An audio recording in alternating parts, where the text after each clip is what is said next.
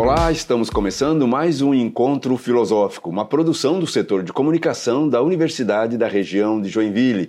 Eu sou Beline Moirer, professor titular das disciplinas de Filosofia e Ciências Sociais nos cursos de Direito, Psicologia e Arquitetura e Urbanismo. Queremos lembrar que nós temos um e-mail encontrofilosófico@univille.br por onde nós estamos recebendo sugestões e críticas. E queremos agradecer a todos que têm contribuído nesse sentido.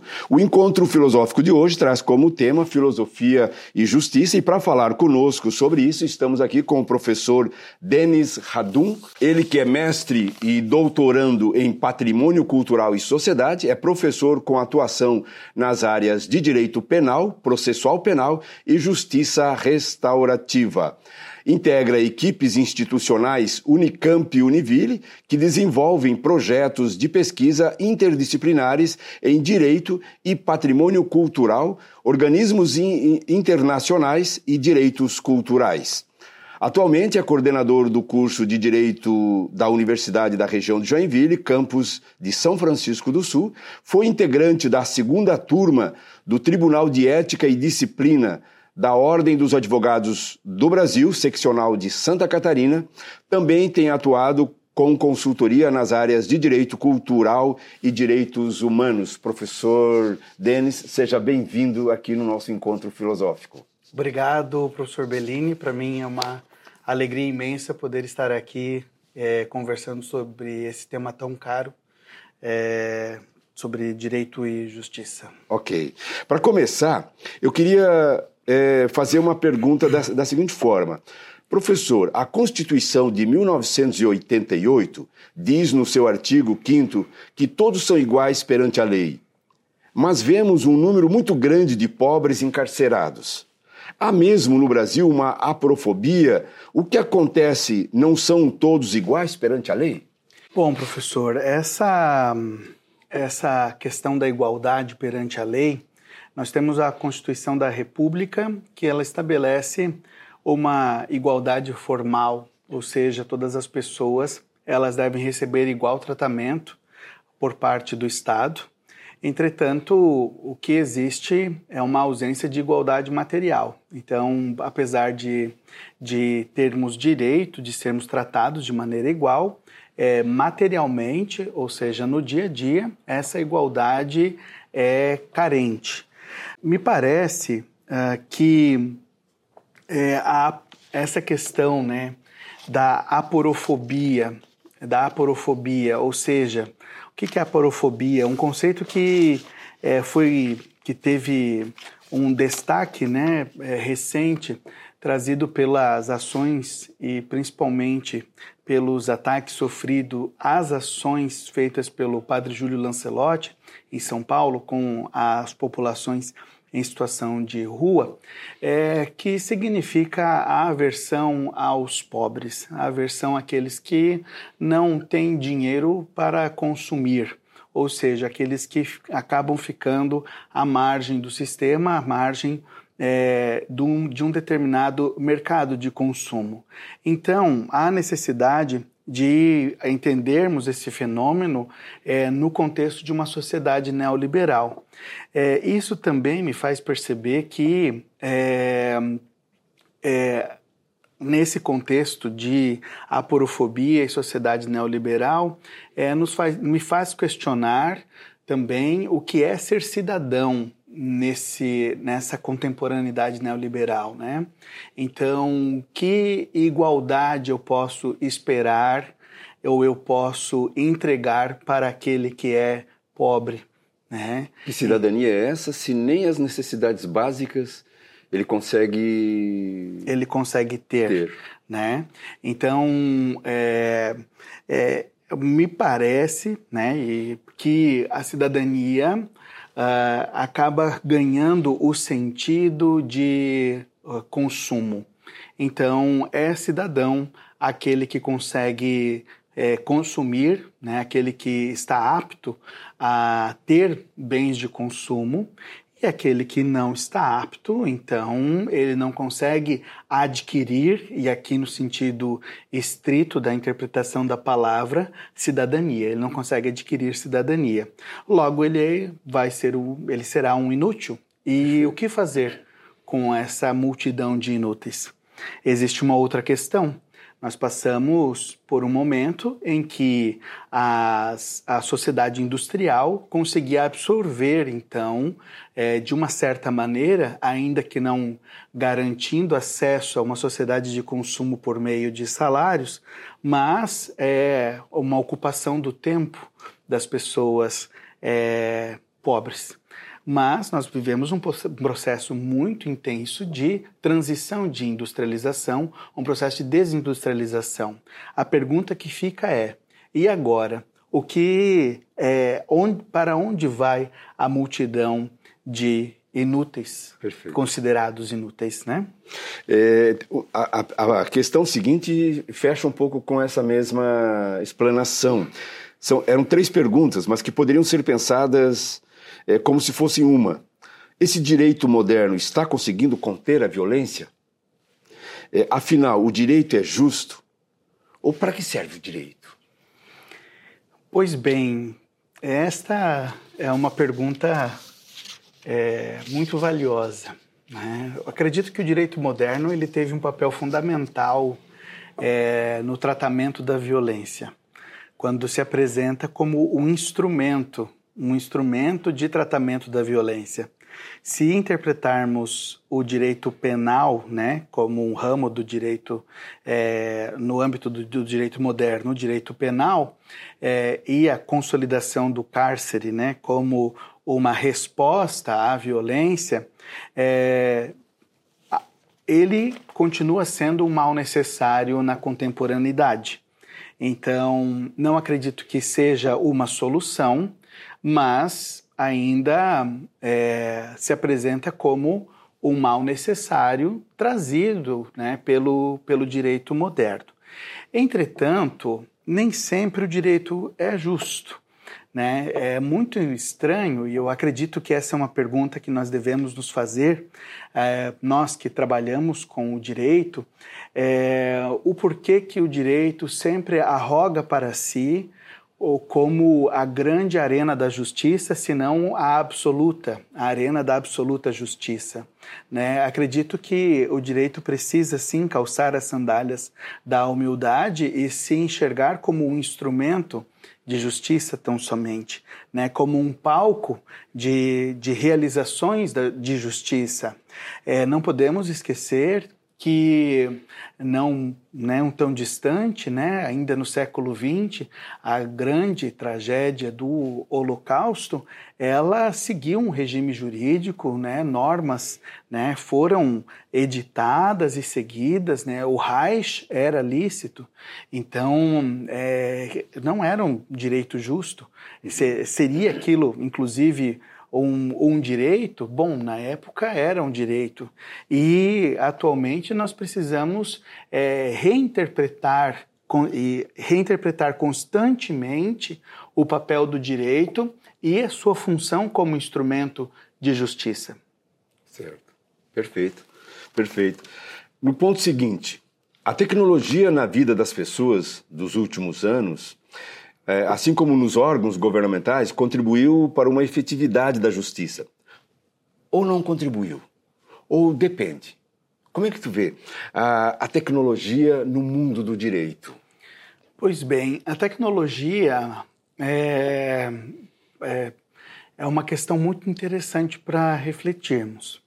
É, sob ponto de vista é, pragmático no primeiro momento, ou seja, da operação do direito, ou melhor, da operação da, do sistema de justiça, digamos assim, não da operação da justiça, mas no sentido abstrato, acredito que a tecnologia ela veio sim para trazer mais celeridade.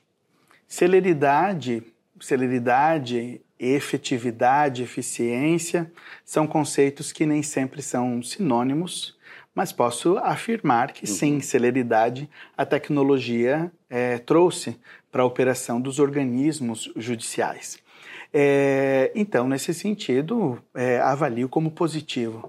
É, estou na advocacia, né? sou advogado na área penal há mais de 10 anos e avalio que diversos processos que, cuja prescrição ocorria quando é, eram movimentados de maneira física, atualmente a prescrição não acontece mais por causa da, da, da tecnologia que é empregada. Entretanto, o acesso às informações processuais e o acesso ao próprio judiciário foi dificultado. Por quê? Porque existe é um déficit de cidadania e a cidadania digital também é, é igualmente deficitária, é, sob dois, dois aspectos. O primeiro é a própria é, questão física de hardware, do nosso fornecimento de acesso às redes e aos aparelhos tecnológicos é terrível. O segundo é pressupor que todas as pessoas manuseiam adequadamente um smartphone, manuseiam adequadamente um, um microcomputador e conseguem acessar um site de um tribunal e é, consigam encontrar o seu processo ou o processo do seu vizinho. Ou seja, é, o acesso à justiça foi dificultado. Né? É, isso numa questão, né, numa vertente mais pragmática. Na vertente da administração da justiça, no sentido da entrega jurisdicional, nós estamos diante de um dilema, que é a, a inteligência artificial tomando decisões ou a possibilidade da inteligência artificial tomar decisões, né? É, quando é, começávamos, né, estávamos conversando, é, lembramos um pouco aqui do, do da Design e uhum. um pouco da, da, da filosofia heideggeriana, né? Então, a linguagem, né, é a morada do ser. Nada existe além da linguagem. Se se abre a possibilidade de se pensar ou de se é, praticar decisões sobre a vida das pessoas a partir de uma inteligência que não é necessariamente uma inteligência é, sensível, então nós estamos diante de, de um risco, e talvez um risco de um totalitarismo que ainda não conseguimos lidar. Enfim, abriu-se uma uma, uma porta que a gente precisa interrogar, criticar e questionar. Agora entrando bem na filosofia, já que tu puxasse no assunto, de um lado Nietzsche se propõe ser o martelo a destruir os ídolos da civilização judaico-cristã. De outro, Kafka mostra o processo de um indivíduo como barata, um, diante da, da estrutura eh, estatal. Como o professor vê o julgamento criminal sob a ótica cristã? Bom, professor, essa, essa questão é, é, no tempo presente ela se apresenta como uma questão é, necessária. Uh, eu diria necessária por quê? Porque nós vivemos em um país de maioria, né, cuja maioria da população se autodenomina cristã. E também temos que entender que a, a, o cristianismo ele se dá de maneira múltipla e complexa, assim como o pensamento é, do Nietzsche e o pensamento do Kafka também é, é igualmente complexo, né? É, acredito que é, a coragem né, que fez com que esses autores interpretassem a burocracia né, do, do, da operação do, do, sistema de justiça, que é muito é, aplicável ao sistema de justiça criminal, é um incentivo né, para que é, nós estress, estressemos né, essa interpretação a partir de valores cristãos também. né, como não há, de, não há como negar é, a contribuição da filosofia cristã também para os julgamentos criminais, como o da dignidade da pessoa humana, ou da piedade, né, que isso, isso de certa maneira é, contribuiu. O que me preocupa um pouco na contemporaneidade é talvez um, um, um radicalismo na interpretação é, numa interpretação pautada é, é, em julgamentos uh, que é, esquecem, ou melhor, em juízos morais que esquecem desses novos valores uh, e acabam é, indo pelo viés da vingança puramente dita. Há um certo conservadorismo, né, de segurar ali e não deixar a coisa Exatamente. a história acontecer.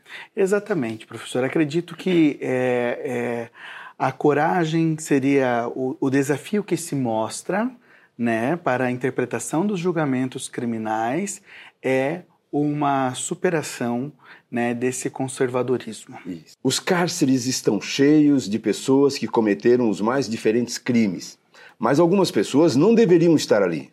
Pergunta: é possível a ressocialização? Parece ser uma coisa tão difícil. Bom, primeiro que os cárceres é, estão cheios de pessoas acusadas de terem cometido crimes. Nem sempre as pessoas que estão encarceradas cometeram crimes. É, nós temos uma grande massa presa, de pessoas presas, que estão respondendo a processos.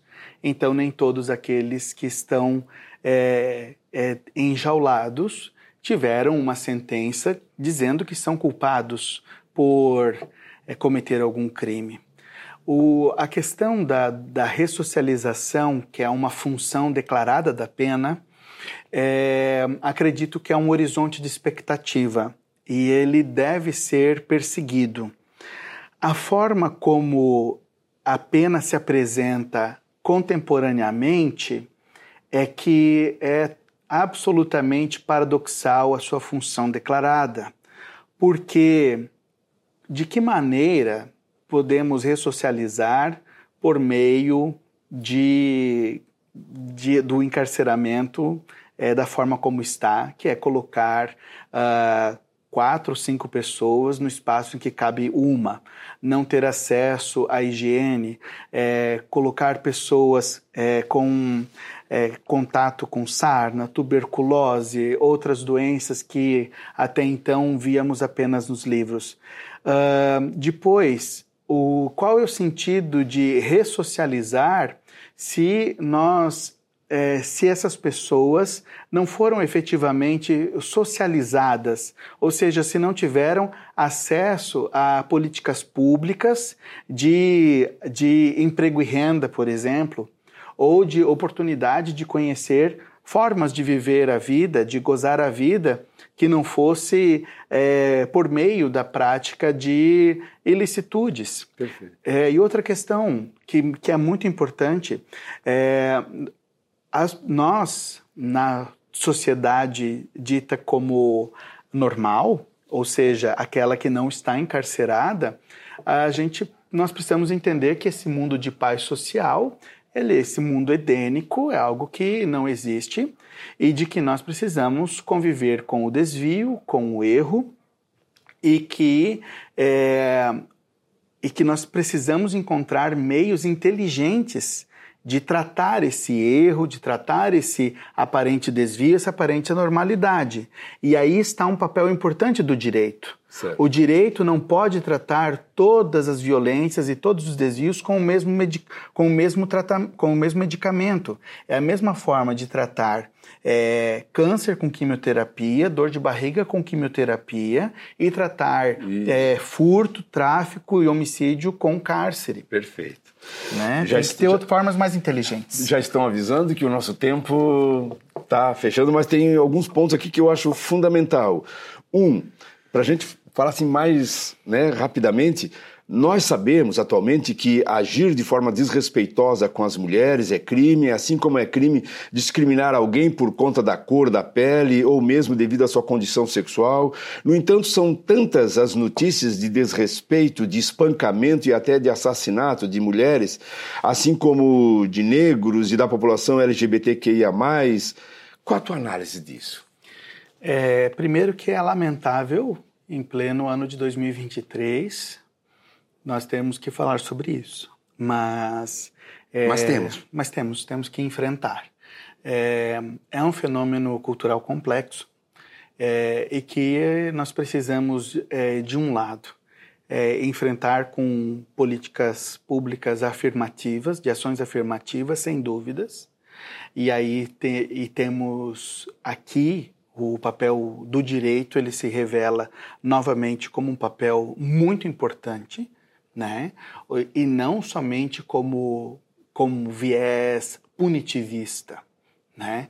Acredito que simbolicamente, tendo em vista que a, a, nossa sociedade entende que somente a quimioterapia é válida para todos os tipos de doenças, então talvez nós tenhamos que usar também da quimioterapia para tratar esse tipo de mal. Perfeito. É, Todavia, se não for acompanhada de políticas públicas de promoção, é, de nada vai São adiantar. Duas vias. São duas vias. Então, é preciso, sim, tratar a complexidade deste fenômeno né, com a complexidade que ela merece. O direito não vai trazer soluções mágicas para isto, né, mas nós precisamos, sim, enfrentar e falar sobre isso. Para finalizar, eu queria que falasse um pouquinho do curso de Direito lá em São Francisco do Sul. Como é que está? Bom, é, o curso de Direito de São Francisco do Sul está ingressando agora no passando da primeira metade da sua implantação. Nós estamos agora com projetos de, de extensão bem consolidados, inclusive de promoção de cidadania digital, é, com a professora Cirlei de Souza lá capitaneando este projeto, né, a, e alunos da primeira fase com população é, em situação de vulnerabilidade social, aprendendo a como acessar cadastros do Sistema Único de Saúde, cadastros do Judiciário, enfim. Então, nós estamos é, tendo agora é, mais, né? Isso sempre teve desde o início do curso uma inserção social bem importante. Nós entramos agora também na fase da construção do nosso escritório modelo de ah, assistência jurídica. É, logo também poderemos né, receber a comunidade é, de maneira mais intensa e eu acredito que a Univille, é, com a sua, com o curso de direito em São Francisco do Sul, cumpre o seu papel de universidade comunitária, né? é preocupada com o entorno, com a, a região, região né? de Joinville, né? E a comunidade é, francisquense também é, ganha muito com a nossa presença na região. Professor Denis, muito obrigado por ter aceito vir aqui conversar conosco e foi muito bom, muito agradável esse papo. Obrigado. Né? Para a gente aprender bastante. Obrigado, professor Bellini. Ok. E nós ficamos por aqui. Quero lembrar que nós temos um e-mail, encontrofilosófico.univille.br, por onde podem mandar todas as, as, as críticas e sugestões. Nós agradecemos a todos. Muito obrigado.